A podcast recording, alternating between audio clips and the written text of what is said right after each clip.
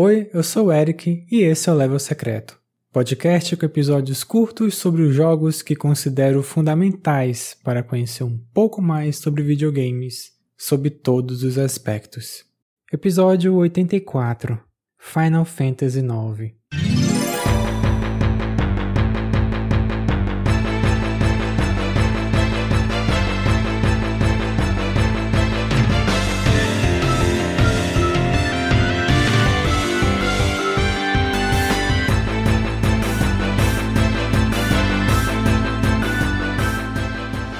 Final Fantasy IX foi lançado para o PlayStation 1 em julho de 2000 no Japão e a partir de novembro do mesmo ano em outras regiões. Depois de dois jogos que trouxeram impacto tecnológico e visual não só na franquia quanto nos videogames, o nono título principal da série Final Fantasy é um retorno às raízes. Uma temática de fantasia medieval com personagens menos realistas, no geral, ele conta com referências dos jogos anteriores em diversos aspectos. A história começa no reino de Alexandria, onde uma trupe de bandidos chamada de Tantalus vai promover uma peça de teatro para a realeza local. Porém, o real objetivo desse grupo é sequestrar a princesa do reino, que é a personagem Garnet. Um dos membros da Tantalus é Zidane, o protagonista do jogo e é quem tem um contato com a princesa. Na verdade, o começo de Final Fantasy IX é uma bagunça, mas no bom sentido. Garnet já queria fugir do reino, e ser sequestrada era uma oportunidade perfeita, Nessa introdução também somos apresentados ao personagem Vivi, que é um mago que estava na cidade e queria assistir o espetáculo de teatro. E no meio da confusão ele acaba parando no dirigível da Tantalus, ajudando Zidane a enfrentar os soldados do reino. E um deles é o personagem Steiner, que está tentando impedir o sequestro da Garnet. O dirigível, ao fugir, é atingido pelas defesas de Alexandria, sofrendo um acidente e caindo em uma floresta perigosa nas imediações. O jogador acaba formando seu grupo nessa série de casualidades, a tentativa de escapar dessa floresta é o que une esses personagens. O que é revelado depois é que a Garnet escapou com o objetivo de alertar o regente do país vizinho sobre o comportamento estranho de sua mãe, a rainha de Alexandria. Mesmo com suas diferenças, Zidane e Steiner estão juntos, e Vivi, durante a jornada, começa aos poucos a se deparar com pistas de sua origem.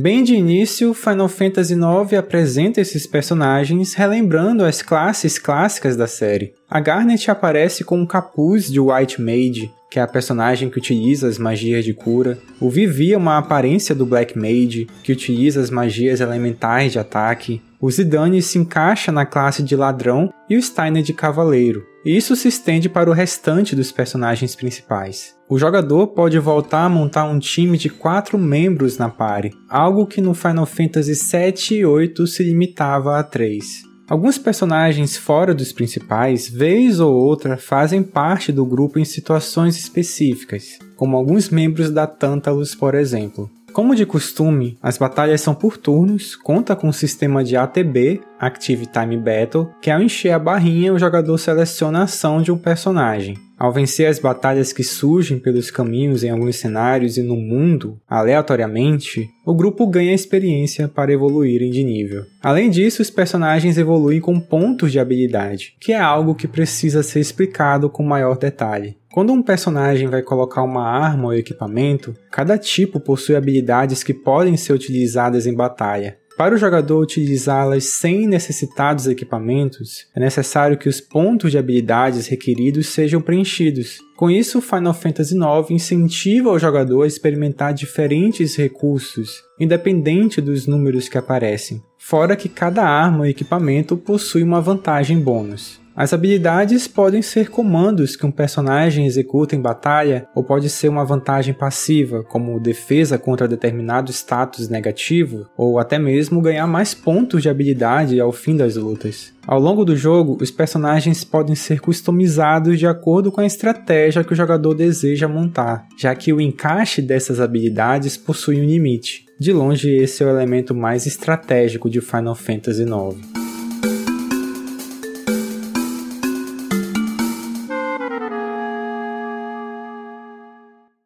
Assim como os outros jogos da série, aqui temos um equivalente ao Limit Break, que é chamado de Trance. Os personagens, ao levarem uma quantidade de dano, enchem uma barra que o levam a esse estado, mudando as suas aparências e fazendo com que tenham um poder maior ou adquirindo comandos extras. Fora das batalhas, o jogador anda pelos ambientes, interage com NPCs e objetos e pode descobrir coisas escondidas. Final Fantasy IX conta com diversos minigames, mas um deles está presente em todo lugar, que é o Tetra Master, o jogo de cartas. Ele é mais complexo que o Triple Triad do 8, mas nisso ele acaba deixando mais falhas em seu sistema de regras. Uma coisa que Final Fantasy IX faz muito bem e que não vi nenhum antes ou depois na franquia são momentos do seu grupo entrar em uma cidade e se separar. Aí, controlando só o Zidane, o jogador pode acompanhar situações inusitadas que o resto do grupo está passando nessa cidade. De maneira geral, isso ajuda a mostrar ainda mais esses personagens, as diferenças que possuem entre eles, fora o fato de que o jogo é muito engraçado. É um humor meio bobinho, mas é muito honesto, funciona bastante, sobretudo nessas cenas em especial.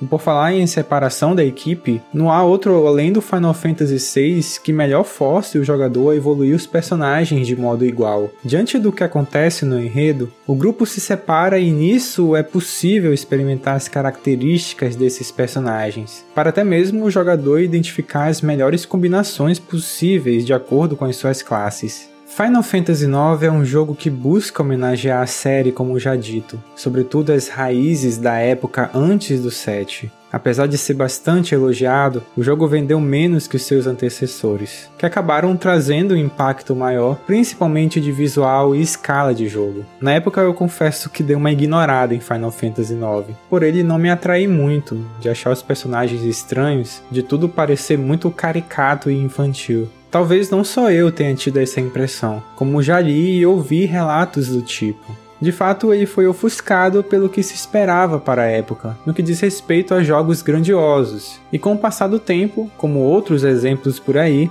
Final Fantasy IX só foi se tornando uma obra cada vez mais aclamada.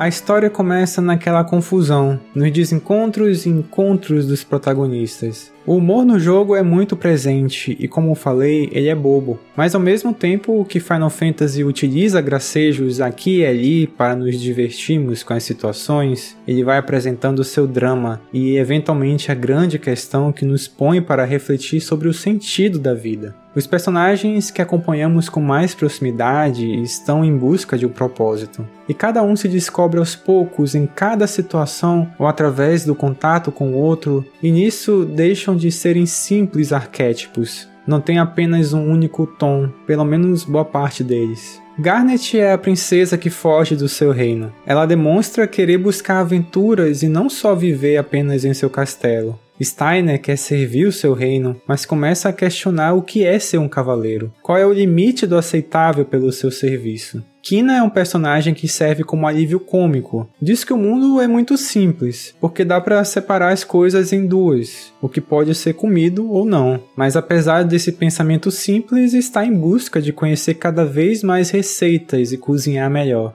E temos Vivi, que talvez seja o personagem que é o coração dessa obra. Um ser todo tímido, desajeitado, que dá uns tropeços do nada e fica ajeitando seu chapéu. Vivi é aquele que está a todo momento buscando entender o seu propósito, diante do quão limitado o seu tempo de vida é, do quão artificial ele aparenta ser.